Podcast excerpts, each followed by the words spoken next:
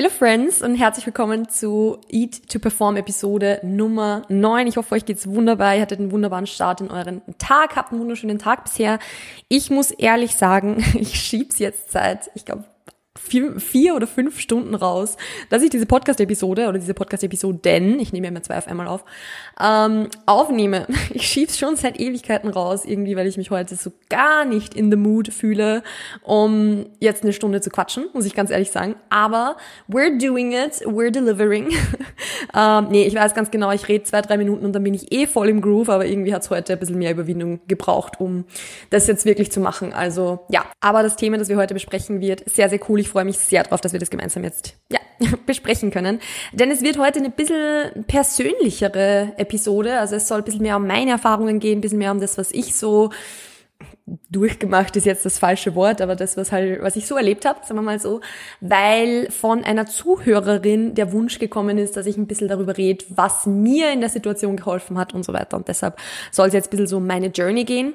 Ähm, diese Journey lässt sich natürlich nur ein bisschen, ja, auf die Journey lässt sich eigentlich nur eingehen, indem ich ganz von Beginn oder ganz zu Beginn anfange. Also es wird vielleicht, äh, ja, es geht sehr viel um mich in dieser Episode. Stay tuned for that. Äh, möchte aber ganz kurz eine kleine ich will, nennen wir es eher Content-Warnung aussprechen, weil es werden natürlich hin und wieder Kalorienanzahl genannt werden oder Kalorienanzahlen genannt werden, die ich wirklich halt gegessen habe, beziehungsweise auch Cardio-Steps im Rahmen von der Beschreibung der Prep. Also all diese Dinge werden ein bisschen spezifischer erklärt werden. Ihr wisst natürlich Bescheid, dass solche Dinge, ich erzähle es euch natürlich in dem Sinne, weil es, weil es einfach zur Situation dann passt und weil ich finde, dass das Ganze ein bisschen plakativer wird und ein bisschen mehr rauskommt. Ähm, aber ihr wisst Bescheid, also sowas sollte nie kopiert werden, sowas sollte nie irgendwie von übernommen werden oder sonst was, weil ich, also ich kann es ja auch von mir sagen, es wird auch keinen Sinn machen, wenn ich jetzt beispielsweise meine eigenen Zahlen von vor zwei Jahren oder fünf Jahren oder was auch immer kopieren würde, weil es halt weil sich sowas halt verändert im Laufe der Zeit. Also ich kann nicht mal meine eigenen Zahlen selbst verwenden. Deshalb macht es überhaupt keinen Sinn, wenn ihr jetzt meine Zahlen verwendet. Also ja, Ihr wisst Bescheid, es geht um meine persönliche Erfahrung, hin und wieder auch vielleicht ein bisschen Coaching-Erfahrung. Also es werden jetzt keine Namen genannt, aber ich werde vielleicht hin und wieder mal was von KundInnen erzählen. Ähm, ja, we will see. Aber steigen wir einfach mal direkt in das Thema ein, oder? Steigen wir einfach mal direkt ein. Ich glaube, das passt jetzt ganz gut. Ähm, ja, es geht um das Thema, wie ich meinen Food Focus reduziert habe, also wie ich so, also wie mein Food Focus früher sich geäußert hat, wie er ausgesehen hat, wie er entstanden ist, beziehungsweise was ich dann getan habe, um ihn loszuwerden. Was man da dazu sagen muss, ist, dass ich natürlich jetzt nicht damals die Intention hatte, ja, meinen Food-Fokus loszuwerden. Also alles, was ich getan habe, habe ich jetzt nicht getan, weil ich mir gedacht habe, so, das tue ich jetzt, um meinen Food-Fokus loszuwerden, sondern all die Dinge, die ich umgesetzt habe, habe ich über sieben Millionen Umwege irgendwie gelernt oder probiert und gesehen hat, dass, also gesehen, dass es halt funktionieren hat, funktioniert hat. Und ich bin jetzt nie in irgendeinen dieser Prozesse reingegangen mit so und jetzt fixe ich meine Beziehung zum Essen. Es hat sich dann von selbst so ergeben und ich habe danach die Learnings rausgezogen, die die wirklich was gebracht haben. Also ich bin den Umweg quasi gegangen, damit ich jetzt für euch äh, quasi den direkten Weg ein bisschen zur Verfügung stellen kann. Ähm, mehr oder weniger, sagen wir mal so. Also gut, angefangen hat das Ganze bei mir darin, dass ich ja 2014 zum ersten Mal begonnen habe abzunehmen. Also ich habe die Journey oder die Geschichte schon ein paar Mal erzählt. Und wer den alten Podcast von mir und von Petra gehört hat, der weiß auch, dass ich da, ähm, ja, dass ich früher nicht sportlich war. Also die, die neu dazugekommen sind, für die ist das jetzt neue Information, aber ein paar von euch wissen es wahrscheinlich schon. Ich war ja früher super unsportlich. Also ich habe, bis ich, ich glaube, 16,5 war, 16,5 muss das gewesen sein, ähm, habe ich Sport gehasst. Ich war die Einzige, die in Sport immer, immer eine schlechtere Note als alle anderen bekommen hat, weil ich so oft unentschuldigt gefehlt habe. Also ähm, ja, das war so meine Beziehung zum Sport. Ich habe es echt nicht gemocht. Ich habe mich sogar damals, als ich zwölf war, habe ich mir den, den Zeh gebrochen oder den Mittelfußknochen gebrochen und konnte ein halbes Jahr nicht mitturnen und ich, ich war sehr happy darüber. Also ich habe Sport gehasst. Ähm, was schon alleine deshalb, das kann für euch vielleicht eine Motivation sein, zu sehen, dass jemand, der früher Sport so verabscheut hat, mit jeder Zelle meines Körpers, ähm, lernen kann, eine Sportart zu lieben. Also motivational Content vorher. Ähm, aber ich war natürlich, dementsprechend hatte ich natürlich null Muskulatur. Und das, was ich in meinem Körper hatte, war halt Fettmasse. Ohne das jetzt irgendwie positiv oder negativ irgendwie behaften zu wollen, aber es war halt so.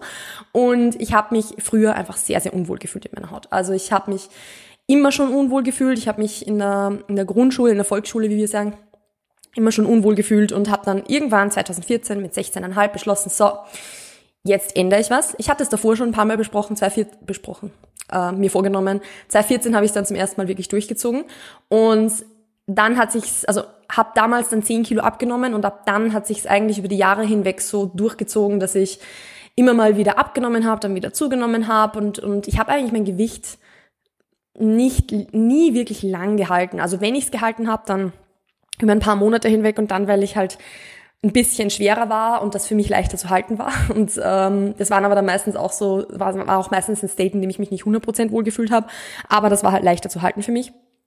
Und 2018 habe ich dann beschlossen, meine erste richtige Diät mit einem Coach für ein Fotoshooting zu machen. Und das war so der Beginn der Zeit, wo ich wirklich ins Bodybuilding reingekommen bin, also wo ich wirklich ähm, ja trainingstechnisch spezifischer, ich habe also ich habe spezifischer trainiert, sagen wir so, und auch viel zielorientierter mich ernährt und habe in der Zeit auch extrem viel dazugelernt. Also ich, ich würde kein einziges Learning und keinen Tag davon missen wollen. Gleichzeitig war das aber die Zeit, wo so diese extrem hohe Food Focus und so weiter angefangen hat, weil ich mich einfach natürlich sehr, sehr stark mit meiner Ernährung beschäftigt habe. Und nach meiner Fotoshooting-Diät, also das war, wie gesagt, 2018, im Juni hatte ich dieses Fotoshooting und danach sollte es in einen Aufbau reingehen. Und dieser Aufbau von 2018 auf 2019 war das, das war der Aufbau vor meiner Wettkampfvorbereitung, war für mich das erste Mal so diese Zeit, wo ich wirklich eigentlich genug Kalorien zur Verfügung hatte und trotzdem den ganzen Tag ans Essen gedacht habe. Also so zum Vergleich, und das ist jetzt das, wo die Kalorienzahlen ein bisschen reinkommen. Ich habe zum Schluss dieser Fotoshooting-Diät, hatte ich glaube ich 1500 Kalorien oder so gegessen, was sehr human ist. Also auch jetzt für meine Verhältnisse total human, könnte, könnte wirklich niedriger sein. Ähm, und hatte da ungefähr, glaube ich, sieben oder acht Kilogramm abgenommen. Und ähm, nachdem ich das abgenommen hatte, ja, wollte ich halt auch, oder wollten wir auch wieder zunehmen und sind in einen Aufbau reingegangen. Und in diesem Aufbau hatte ich dann zeitweise eigentlich sogar bis 3000 Kalorien oder so zur Verfügung, beziehungsweise habe ich 3000 Kalorien gegessen. Nicht im Schnitt, nicht ganz, aber fast. Ähm, und hatte einen sehr, sehr, sehr, sehr hohen Food-Fokus. Also ich war wirklich sehr stark immer mit dem Essen beschäftigt. Ich habe High-Volume-Food gegessen. Ich ja, habe mich regelmäßig überessen, obwohl ich ja theoretisch eigentlich genug Kalorien zur Verfügung gehabt hätte. Und es waren halt wirklich dann so Dinge wie, ich habe gefrühstückt und hatte 30 Minuten später schon wieder extremen Heißhunger und so weiter und so fort. Also ich habe damals sehr, sehr, sehr, sehr viel probiert, wie ich das ein bisschen loswerden könnte. Also ich habe schon rumexperimentiert damals und habe dann einen fixen Ernährungsplan probiert, ich habe Intermittent Fasting probiert, ich habe Low Carb und High Fat probiert. Und all diese Dinge waren halt so wie ein Pflaster so ein bisschen drauf, also es hat schon ein bisschen geholfen, aber das Grundproblem war halt nicht gelöst. Und dementsprechend ja, bin ich schnell wieder in alte Verhaltensweisen und das, dass ich mich überessen habe und so reingerutscht. Ähm, bisschen besser geworden ist es dann erst dadurch, dass ich im Auslandssemester kurz vor meiner Prep stand und damals dann wieder so Dinge implementiert habe, wie beispielsweise Essen gehen mit Freunden, Freundinnen im Auslandssemester. Ähm, das war was, was vielleicht, ja, wo ich in meiner Studienzeit auch selten dazu gekommen bin, ehrlich gesagt, weil ich jetzt nicht in einem Studienort gewohnt habe, wo sich super viel getan hat. Ich war meiste Zeit einfach allein. Es war auch okay so, ich war happy damit, aber Essen gehen oder so war da halt not a thing.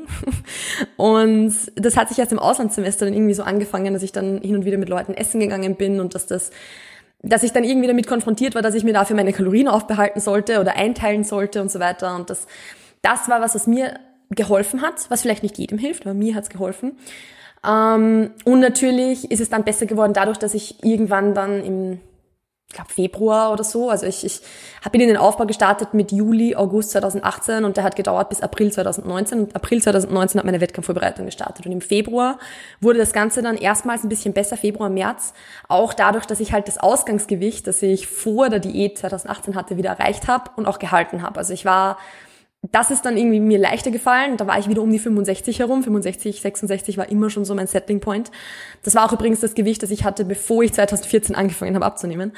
Ähm, das war immer schon so mein Settling Point, wo sich mein Körper am wohlsten gefühlt hat.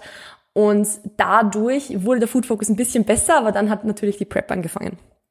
Und mit der Prep natürlich alles super strikt, super streng, ähm, auch durchgezogen. Ich hatte am Schluss dann Bühnengewicht 55 Kilo ungefähr. Also da hatte ich dann noch mal ein bisschen weniger als zum Fotoshooting. Damals natürlich mit mehr Muskelmasse und so klar, aber natürlich fetttechnisch umso weniger.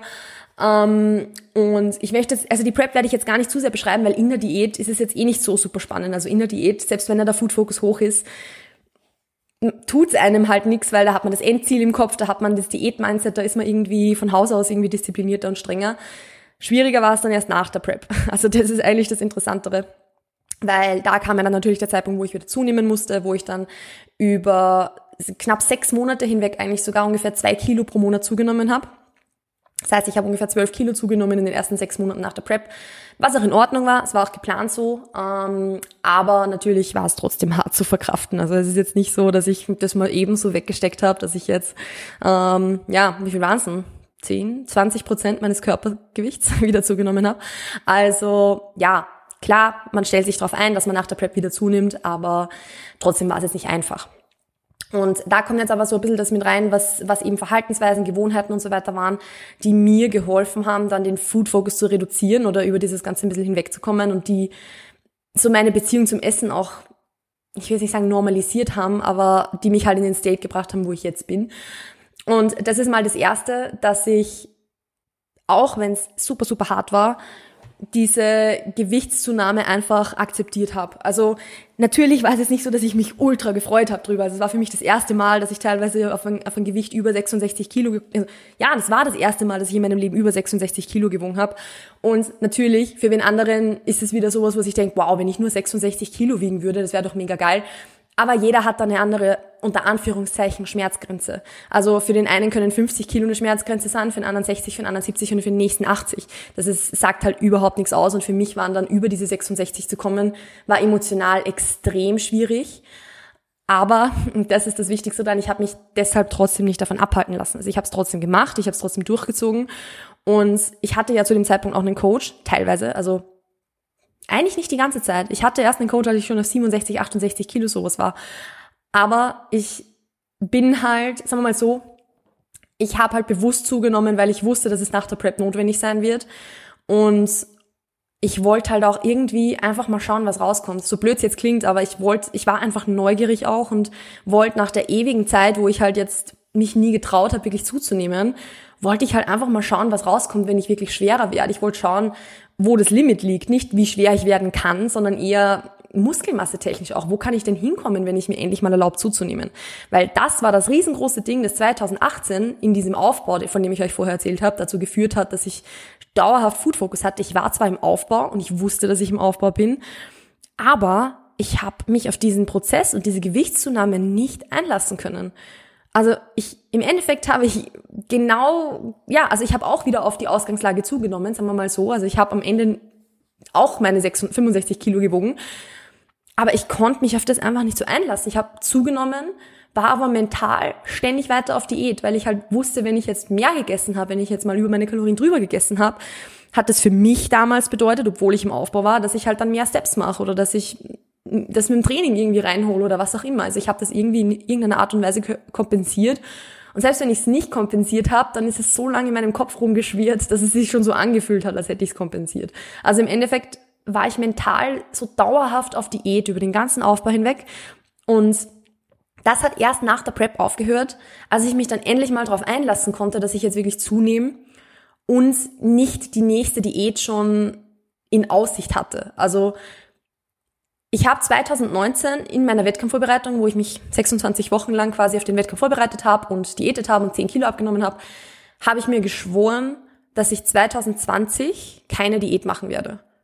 Ich habe mir geschworen, nach meiner Prep 2020, ich mache keine Diät, ich mache einen anständigen Aufbau. Ich, ich, ich hatte auch einfach mal keinen Bock, Diät zu machen, weil ich die Jahre davor, ich glaube seit 2016 oder so, jedes Jahr im Sommer eine Diät gemacht habe. Und ich hatte da einfach mal keinen Bock drauf. Ich wollte halt einfach mal einen Sommer haben ohne Diät. Natürlich wäre im Sommer ein Sixpack schön gewesen, dann 2020, aber es ist, wie es ist. Und dadurch, dass ich von Anfang an wusste, ich werde 2020 sowieso keine Diät machen, war mein Mindset hinsichtlich des Aufbaus ein komplett anderes, weil ich halt nicht ständig diesen, diese Diät schon im Hinterkopf hatte oder gewusst habe, okay, aber wenn ich auf dieses und jenes Gewicht komme, dann nehme ich sowieso wieder ab oder whatever, sondern ich habe halt einfach mal nur zugenommen.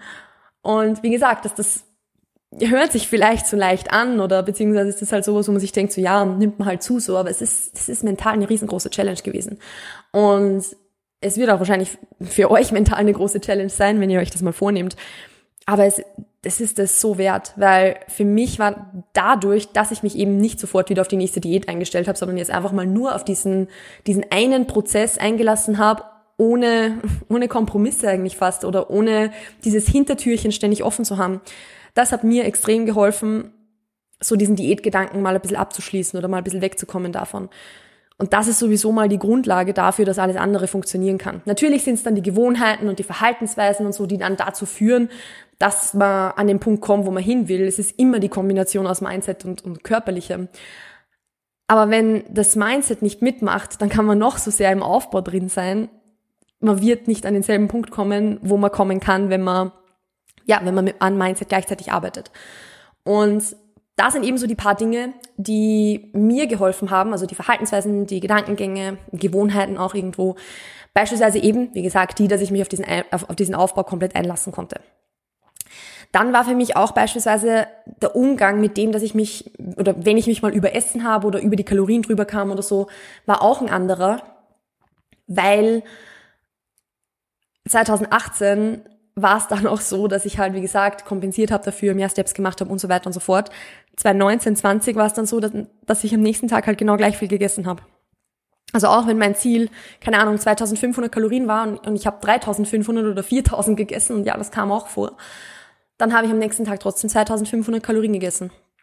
Natürlich kommt die Rate of Gain mit, die, die, die ich damals hatte, mit den zwei Kilo pro Monat, das kommt ja nicht von irgendwo. Es kommt ja nicht davon, dass ich 2000 Kalorien am Tag gegessen habe, sondern davon, dass ich mich halt jeden dritten Tag nicht an meine Kalorien, oder jeden zweiten Tag eigentlich eher, nicht an meine Kalorien halten konnte. Und es war aber auch in Ordnung so. Also das war natürlich am Anfang für mich ein riesengroßer Downer, weil ich mir halt gedacht habe, fuck, jetzt hatte ich, sorry für den Kraftausdruck, gut, meine, meine Podcast-Episoden sind sowieso auf explicit gestellt. Also ich hatte mir halt echt, es hat mich fertig gemacht zu Beginn, dass ich aus der Prep so diszipliniert rausgekommen bin. In der Prep jede einzelne Box, jeden Tag getickt, Kalorien, Steps, alles, was irgendwie notwendig war, umgesetzt und plötzlich ist die Prep vorbei und ich hatte das Gefühl, ich kann mich an nichts mehr halten. Ich kann, ich, ich habe nicht mehr funktioniert.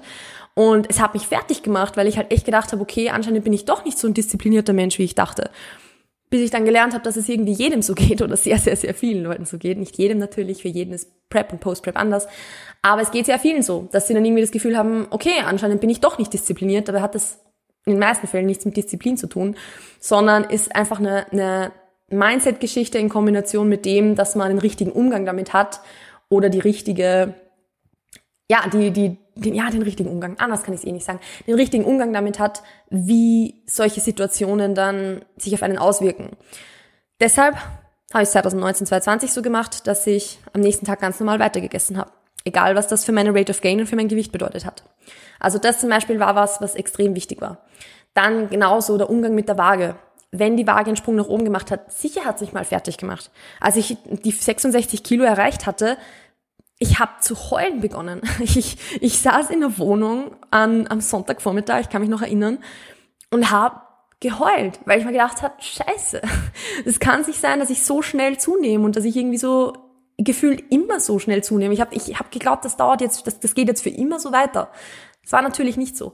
Aber ich hatte, also ich war fertig mit den Nerven.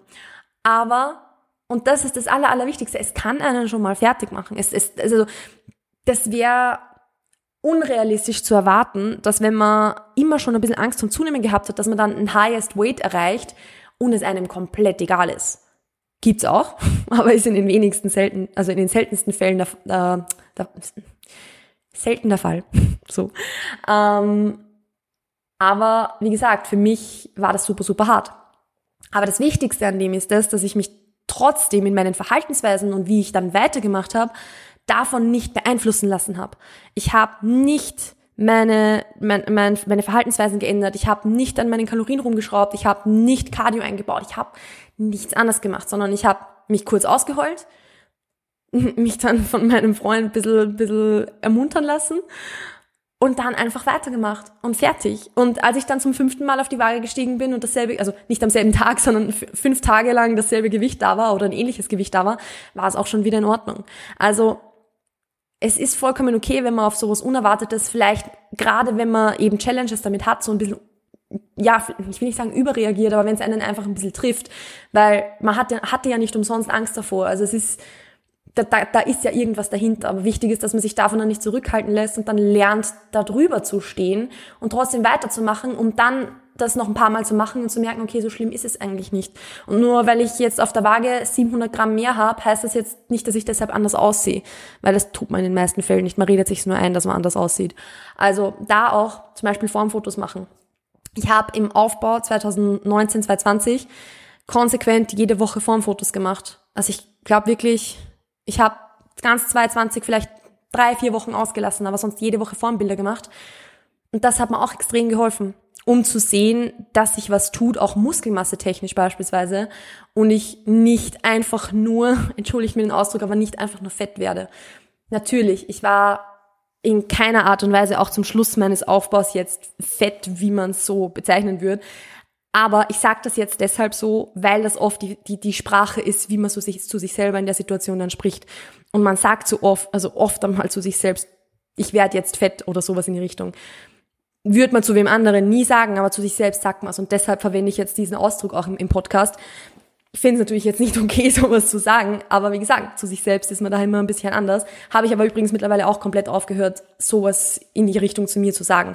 Und würde ich auch jedem von euch empfehlen, dass man aufhört, sowas zu sich selbst zu sagen. Weil wie man mit sich selber spricht, macht sehr, sehr viel mit einer, darüber aus, wie sehr man sich mag. Also ja, natürlich kommt das eine ja so ein bisschen vor dem anderen. Also man ist vielleicht mit sich selber ein bisschen unhappy und deshalb spricht man mit sich selbst negativ. Aber es wirkt sich auf, auf die Beziehung zu sich selbst auch positiv aus, wenn man beginnt, mit sich selbst positiver zu sprechen. Das ist jetzt aber ein anderes Thema. Auf das möchte ich jetzt nicht zu sehr eingehen. Aber passt eigentlich da dazu, weil ich habe aufgehört, das solche Dinge zu sagen. Also ich habe mich, ich habe versucht, den Fokus komplett wegzulegen davon, wie viel Körperfett ich jetzt aufbaue. Sondern einfach nur dahin zu legen, wie viel Muskelmasse baue ich auf, wie stark werde ich jetzt im Training und wie geht's mir. Und ich habe halt gemerkt, dass es mir auch besser geht und dass es, dass ich mehr Energie habe und dass ich ja dass ich einfach plötzlich irgendwann mal nichts mehr so viel ans Essen gedacht habe und das alleine war es mir schon wert. Also ich bin, jetzt ist so der Zeitpunkt mittlerweile, wo ich da bin, dass ich super oder mir super schwer tut zuzunehmen. Und ich wünsche mir sehr oft Tage, an denen ich ein bisschen mehr Appetit hätte, damit ich nicht jeden Tag einen Liter Saft trinken muss, damit ich nicht abnehme. Und trotzdem bin ich noch unendlich dankbar dafür, dass ich diesen State haben darf, weil ich weiß, wie es ist, wenn es anders ist. Und es ist super, es ist so viel mühsamer, wenn es anders ist. Meiner Meinung nach zumindest. Ist auch wieder für jeden individuell, aber nicht zunehmen können, ist ein Luxusproblem im Vergleich zu dem, wenn man Probleme hat, sein Gewicht nicht zu halten, wenn man so einen äh, Food Focus beispielsweise hat. Also von dem her bin ich sehr dankbar dafür. Gut, ein paar Gewohnheiten, die mir geholfen haben, möchte ich aber trotzdem noch mitgeben, weil vielleicht sind die für euch auch was und das ist beispielsweise eh was, was ich sehr, sehr, sehr, sehr oft auf Instagram, im Podcast, überall eigentlich preache und das ist regelmäßig Essen. Also regelmäßig Essen in Bezug auf wirklich alle paar Stunden eine Mahlzeit, um so dieses Aufkommen lassen von extrem hohen Hunger schon ein bisschen vorzubeugen und den Körper einfach auch an eine Mahlzeitenstruktur zu gewöhnen, weil es ist, ja, intuitiv essen ist toll und man soll drauf hören, wenn, wenn der Körper hungrig ist und wenn der Körper satt ist, aber wenn eine Mahlzeitenstruktur all over the place ist und jeden Tag anders ist und sich der Körper nie an was gewöhnen kann, ist es unheimlich schwierig, sich darauf zu verlassen, was einem der Körper jetzt sagt, weil der ja selbst keine Struktur hat. Also so dem Körper ein bisschen eine Struktur vorzugeben und zum Beispiel jetzt wirklich zu denselben Uhrzeiten oder ähnlichen Uhrzeiten mit 30 Minuten, einer Stunde Puffer, sage ich jetzt mal, zu essen, führt dazu, dass du genau zu diesen Uhrzeiten dann auch wirklich Hunger bekommst und dazwischen dann aber auch gesättigt bist, weil dein Körper eben weiß, hey, ich krieg eh alle drei Stunden zum Beispiel was zu essen. Und das macht auch kopflich viel. Wenn man, wenn man sich beispielsweise vornimmt, drei Mahlzeiten am Tag zu essen und immer fünf bis sechs Stunden dazu zu haben, und das war zum Beispiel mein Problem 2018, dann esse ich um 7 Uhr was und denk mal, okay, ich habe jetzt aber noch Hunger und die nächste Mahlzeit ist erst in fünf Stunden oder in sechs Stunden. Diese fünf, sechs Stunden durchzustehen, ist hart. Es ist richtig, richtig hart.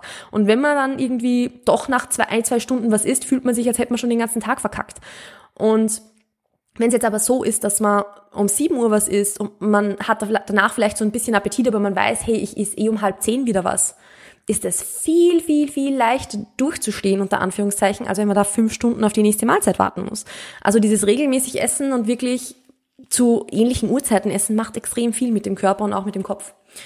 Hinsichtlich Lebensmittelauswahl hat es mir auch geholfen, wirklich genug Fett zu essen. Also das war was, was ich beispielsweise lange mal vernachlässigt habe und ich hätte mich gerne immer low-fat ernährt. Funktioniert für mich nicht. Funktioniert vielleicht, vielleicht für manche, für die meisten ist es wahrscheinlich besser, ein bisschen mehr Fett in die Ernährung einzubauen. Would recommend. Ähm, auch diese Ablenkung dazwischen zu haben. Also Ablenkung ist immer sowas, was ein bisschen mit Vorsicht zu genießen ist, muss man dazu sagen, weil wenn du jetzt wirklich physischen Hunger hast und diesen, der relativ stark ist, dich da ständig abzulenken davon ist jetzt auch nicht optimal. Oder wenn du beispielsweise emotionalen Hunger hast, sage ich mal, also dass du irgendeinen emotionalen Trigger hattest und deshalb zum Essen greifen möchtest beispielsweise. Wenn dem, also wenn das der Fall ist, dann ist Ablenkung ein bisschen tricky, weil gerade wenn es zum Beispiel um emotionales Essen geht, solltest du dich ja damit auseinandersetzen was dich da jetzt genau so, sag ich mal, emotional triggert oder was da jetzt genau die, die, das Problem und die Ursache ist und dich damit beschäftigen, anstatt das Ganze mit Essen zu betäuben. Und da ist natürlich dann Ablenken auch kontraproduktiv, weil du eigentlich weder das Problem gelöst hast, noch irgendwie deine normale Problemlösungsstrategie, nämlich das Essen angewandt hast. Also es ist irgendwie so das worst of both worlds irgendwie. Also da macht natürlich keinen Sinn. Aber was schon sehr Sinn macht, ist wirklich beispielsweise, wenn du dir schon vornimmst, fünf Mahlzeiten am Tag beispielsweise zu essen und die wirklich regelmäßig zu essen, dich dann wirklich zwischen diesen Mahlzeiten abzuwechseln, äh, abzuwe abzulenken. Indem du einen Ortswechsel vielleicht hast nach dem Essen. Also du isst immer im Esszimmer und machst sonst nichts im Esszimmer beispielsweise. Oder wenn du in, wenn du in einer Studenten-WG wohnst und in der Küche isst, so wie es bei mir oft war, ähm, dass du wirklich nur in der Küche isst und nirgendwo anders. Also nicht beispielsweise im Schlafzimmer, wenn das auch gleichzeitig dein Büro ist, so wie es in Studentenheimen oder so oft ja ist, dass man den Schreibtisch direkt neben dem Bett hat. Also so diesen Ortswechsel zu haben, zu sagen, okay, Mahlzeit abgeschlossen, ich gehe jetzt woanders hin und schaue, dass ich mich beschäftige, bis die nächste Mahlzeit wieder da ist, hilft meiner Meinung nach schon, sich zumindest über diese Anfangszeit ein bisschen zu überbrücken, wo es noch schwierig ist, wenn man ständig ans Essen denkt, dass man dann nicht zwischen den Mahlzeiten ständig zum Essen greift da war es für mich super, super helpful zu sagen, ich sitze mich in ein Café zum, zum, zum Lernen oder zum Arbeiten oder ich sitze mich auf die Fach, auf, in die Fachhochschule rein oder was auch immer. Also dieser einfach woanders hingehen, wo Essen sowieso keine Option ist, nicht um die Zeit totzuschlagen bis zur nächsten Mahlzeit, also das sollte jetzt vielleicht nicht unbedingt der Fall sein, aber um dich einfach zu beschäftigen, weil es hat auch überhaupt keinen Sinn, wenn du deine Mahlzeiten festlegst und dann dazwischen wirklich nur da sitzt und die ganze, Zeit ans Essen denkst. Also dann, das macht es dann nur so, so, so viel schwerer und ist wirklich nicht zielführend. Also da wirklich diese Ablenkung, das Ablenkung dazwischen hilft extrem, diesen, diese Mahlzeitenstruktur und diesen Rhythmus zu festigen aber dafür, wenn der dann sitzt, ist es leichter, dazwischen nicht mehr ans Essen zu denken. Weil du diese Mahlzeitenstruktur eben schon fixiert hast. Ich hoffe, das hat jetzt Sinn gemacht, wie ich es erklärt habe, aber would recommend, probiert's. Und ähm, natürlich auch die richtigen Tracking-Variablen wählen. Also das ist so sowas, was ich auch ganz sinnvoll finde es kann voll Sinn machen, mal eine Weile Kalorien nicht zu tracken, hundertprozentig. Ich habe nach meiner nach meiner Prep auch ein halbes Jahr ungefähr in dieser Zeit, wo ich auch mehr gegessen habe, also nicht von Anfang an, aber äh, ich glaube ab Dezember oder so bis April, fünf Monate circa, habe ich nicht getrackt und es hat mir sehr sehr gut getan, weil ich ein bisschen mehr, sicher habe ich genauso schnell, also habe ich schnell zugenommen, aber zumindest hatte ich für mich persönlich dann nicht oft dieses Gefühl von, okay, jetzt habe ich über meine Kalorien drüber gegessen, Hilfe, was tue ich jetzt, sondern es war halt dann einfach so und ich habe es halt nur grob geschätzt, aber ja, hat mir sehr geholfen, aber ich würde trotzdem so irgendeine Tracking-Variable vielleicht, wenn es nicht zu viel Stress bedeutet. Wenn es für dich ultra viel Stress ist, irgendwas zu tracken, dann track gar nichts.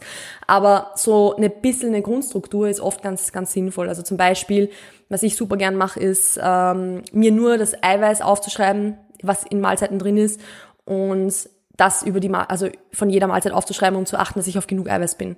Oder nur ganz, ganz, ganz, ganz, ganz grob die Kalorien zu schätzen. Und wenn man immer getrackt hat, kann man das eh ganz gut einschätzen. Und das notieren, gemeinsam mit dem Eiweiß und am Ende des Tages halt nur grob überschlagen, wie viel es jetzt ungefähr gewesen sein wird. Ist ein gutes Mittelding, wenn man einen Tracken zum Beispiel zu viel ist oder stresst, aber man nicht die komplette Struktur aufgeben möchte, dann ist das ein guter Zwischenstep, finde ich. Ähm, genau.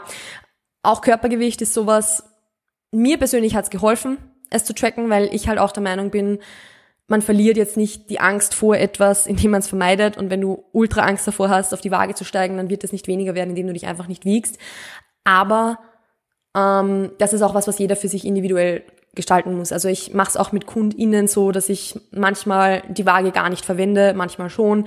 Wie es halt in der Situation dann Sinn macht, das muss man für sich auch selbst entscheiden. Wenn es wirklich ein großer Trigger ist und es beeinflusst deinen Tag extrem positiv und negativ, dass du morgen auf die Waage steigst, also morgens auf die Waage steigst, dann würde ich es lassen. Also dann macht es nicht viel Sinn, aber dann mach zumindest Formbilder und track unbedingt dein Training mit, damit da zumindest, ähm, dass du da siehst, dass du Progress machst, weil in irgendeiner Art und Weise musst du es dir festhalten, dass du Fortschritte machst oder wenn es nur schriftlich irgendwie ist, dass du merkst, hey, das und das wird besser oder so und das und das geht mal gut. Irgend, irgendeine Art von Progress Tracker würde ich mal zulegen, weil sonst blickt man oft ein halbes Jahr zurück und alles, was man sieht an dem schlechten Tag zum Beispiel, ist das, dass man zugenommen hat, aber nicht, welche positiven Aspekte das mit sich gebracht hat. Also da irgendeine Art von, von Tracking-Variable unbedingt, ähm, ja, unbedingt berücksichtigen. Yes. Und aller, aller, allerletzter Punkt. Was bei mir den größten Unterschied gemacht hat, ist einfach das, wirklich dem Prozess zu vertrauen und sich wirklich darauf zu verlassen, es wird nicht immer so sein. Es wird eine Zeit, ein, Zeit, ein Zeitpunkt kommen, wo der Appetit weniger wird. Es wird ein Zeitpunkt kommen, wo ja, wo es mal wieder besser geht damit, wo ich das Ganze entspannter sehen kann. Es wird ein Zeitpunkt kommen, wo mein Gewicht aufhören wird zu steigen, wenn sie jetzt vielleicht relativ schnell ansteigt oder was auch immer. Also Vertrauen darauf zu haben, dass es funktionieren wird, beziehungsweise dass dieser, dieser Punkt kommen kann, ist schon die halbe Miete, weil dann ist jede, jede einzelne Erfahrung, die du machst auf diesem Weg dorthin, eine Lernerfahrung, wo du was draus mitnehmen kannst und nicht, nicht ein, ein Zeichen dafür, dass das für dich nicht gemacht ist oder ein Zeichen dafür, dass du es nicht schaffst, sondern einfach nur eine Lernerfahrung, die du abhaken kannst, aus der du was mitnehmen kannst, sodass du es beim nächsten Mal besser machst. Oder auch nicht. Vielleicht musst du auch fünfmal denselben Fehler machen, so wie es ich gemacht habe. Ist auch in Ordnung. Also da, ähm, ja, wie gesagt, dem Prozess vertrauen ist immer leichter gesagt als getan, ist mir hundertprozentig bewusst, ist aber super wichtig und definitiv was, was einen großen Unterschied macht. Yes, also das war so meine persönliche Erfahrung mit dem Thema Food Focus. Ich habe das Gefühl, dass diese Episode hilfreicher und sinnvoller war als die letzte. Aber gut, äh, lasst mich gerne wissen, ob es euch gefallen hat, beziehungsweise wenn es euch gefallen hat, dann wie immer bitte in eure Instagram Story teilen und mich markieren mit Melanie Mut. Oder natürlich, oder und, was heißt oder? Und mir natürlich auf Instagram folgen, weil da teile ich natürlich auch sehr viel Content zu dem Thema. Außerdem so zusätzlichem Content zu dem Thema. Ihr wisst Bescheid, wenn ihr so ein bisschen einen Fahrplan, einen, Step-by-Step-Guide haben wollt, wie ihr euren Food-Fokus reduzieren könnt, welche Ursachen das genau hat und also wo der herkommt und so weiter und so fort, dann ähm, schaut über den Link in den Show Notes in, also auf meiner Website vorbei. Da könnt ihr euch den Food-Focus-Fahrplan runterladen, indem ihr euch einfach nur für den Newsletter einschreibt, weil ich brauche eure E-Mail-Adresse, damit ich euch das zuschicken kann. Und ansonsten freue ich mich sehr, über eine Bewertung auf Apple Podcast. Ich habe mir gestern die Bewertungen durchgelesen und freue mich unheimlich darüber, dass es bisher nur fünf Sterne sind. Ähm, eine Textbewertung war dabei, wo es, wo ähm, jemand geschrieben hat, dass ich zu schnell rede. Es tut mir unheimlich leid. I'm sorry, ich kann nicht langsamer reden. Ähm, aber ich glaube, es gibt die Möglichkeit auf Spotify, die die Episoden langsamer abspielen zu lassen. Also maybe try that. Und ansonsten war es von meiner Seite. Ich wünsche euch noch einen wunderschönen guten Morgen, guten Abend, whatever. Passt auf euch auf. Bleibt gesund und wir hören und sehen uns demnächst. Ciao, ciao.